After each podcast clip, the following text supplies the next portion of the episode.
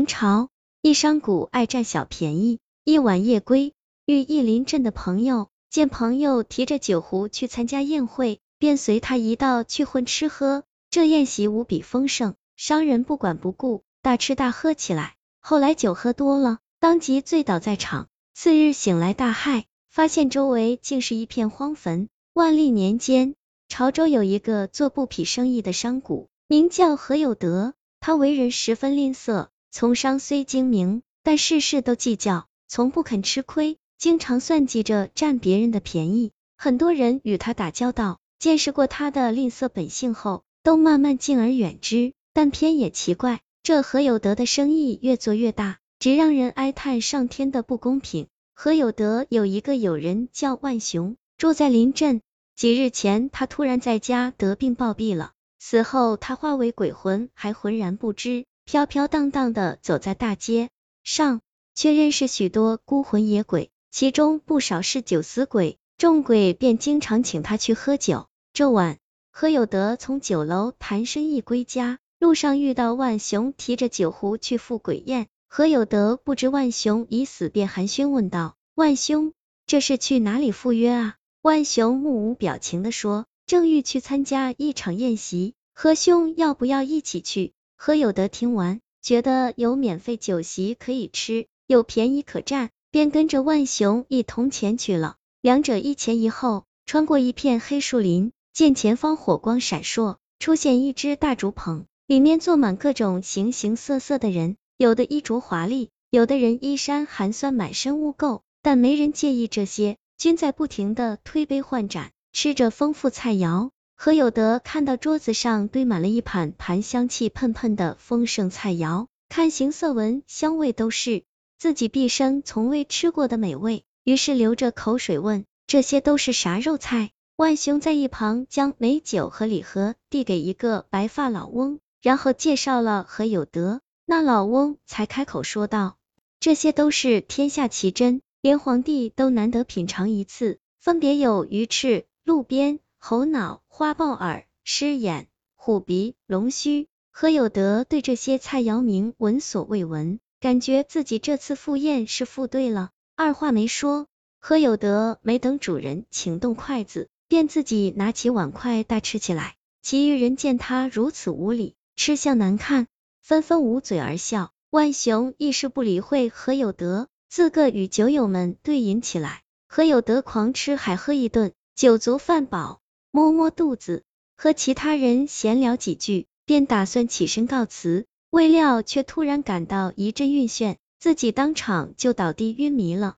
太阳初升，一道刺眼的阳光照来，何有德睁眼醒时，却发现自己躺在一片坟地上。再看旁边的陶土碗盘，装着都是一些蛇虫鼠蚁，部分还在微微动弹。何有德当场就感到肚痛恶心。张口呕吐出一些虫食鼠肉，方知自己昨晚吃的都是这些难咽之物。何有德吐个半天，拖着疲软的身子回到家，正想找万雄问个明白，结果听人说万雄不久前已经死了。何有德听后明白过来，自己昨晚赴了一场鬼宴，于是当晚就吓得病了。何有德病的半个月，好不容易病情好起来，结果发现右耳变聋了。只有左耳能听见，到了吃东西的时候，舌头尝不出甜酸苦辣咸，犹如嚼白蜡一般，方知味觉也失去了。随着何有德的身体状况越来越差，渐渐的和他打交道、做生意的人越来越少，自己吃什么都没有味道，觉得生活非常乏味。一日，有个路过的和尚来到何府门前化缘，若是平时，何有德肯定找借口推辞。不施僧人任何东西，今日他却发了善心，到厨房去给和尚端了一碗粥。和尚吃完，看看何有德，问他何事发愁。何有德便道：昔日贪便宜，误吃一场鬼宴，把耳朵吃聋了，将味觉吃失去了。和尚食指合十，念道：阿弥陀佛，罪过罪过。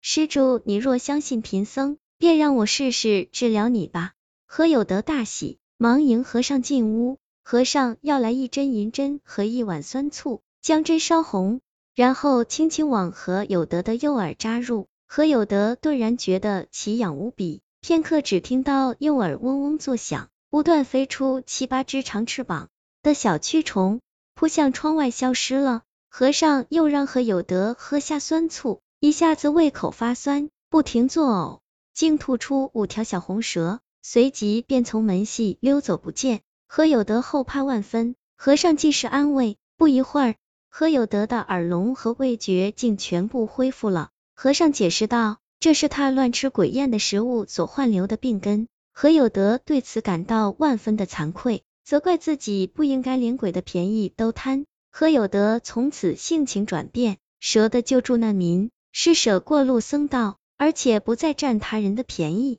改而大方请客，宁愿吃亏也觉得是福。后来，何有德的人缘越来越好，生意做得相当大，各方名士豪商纷纷前来结交。百姓们还称何有德是一个真正有德的大善人。这个故事叫鬼宴之灾，来源于净月斋民间故事。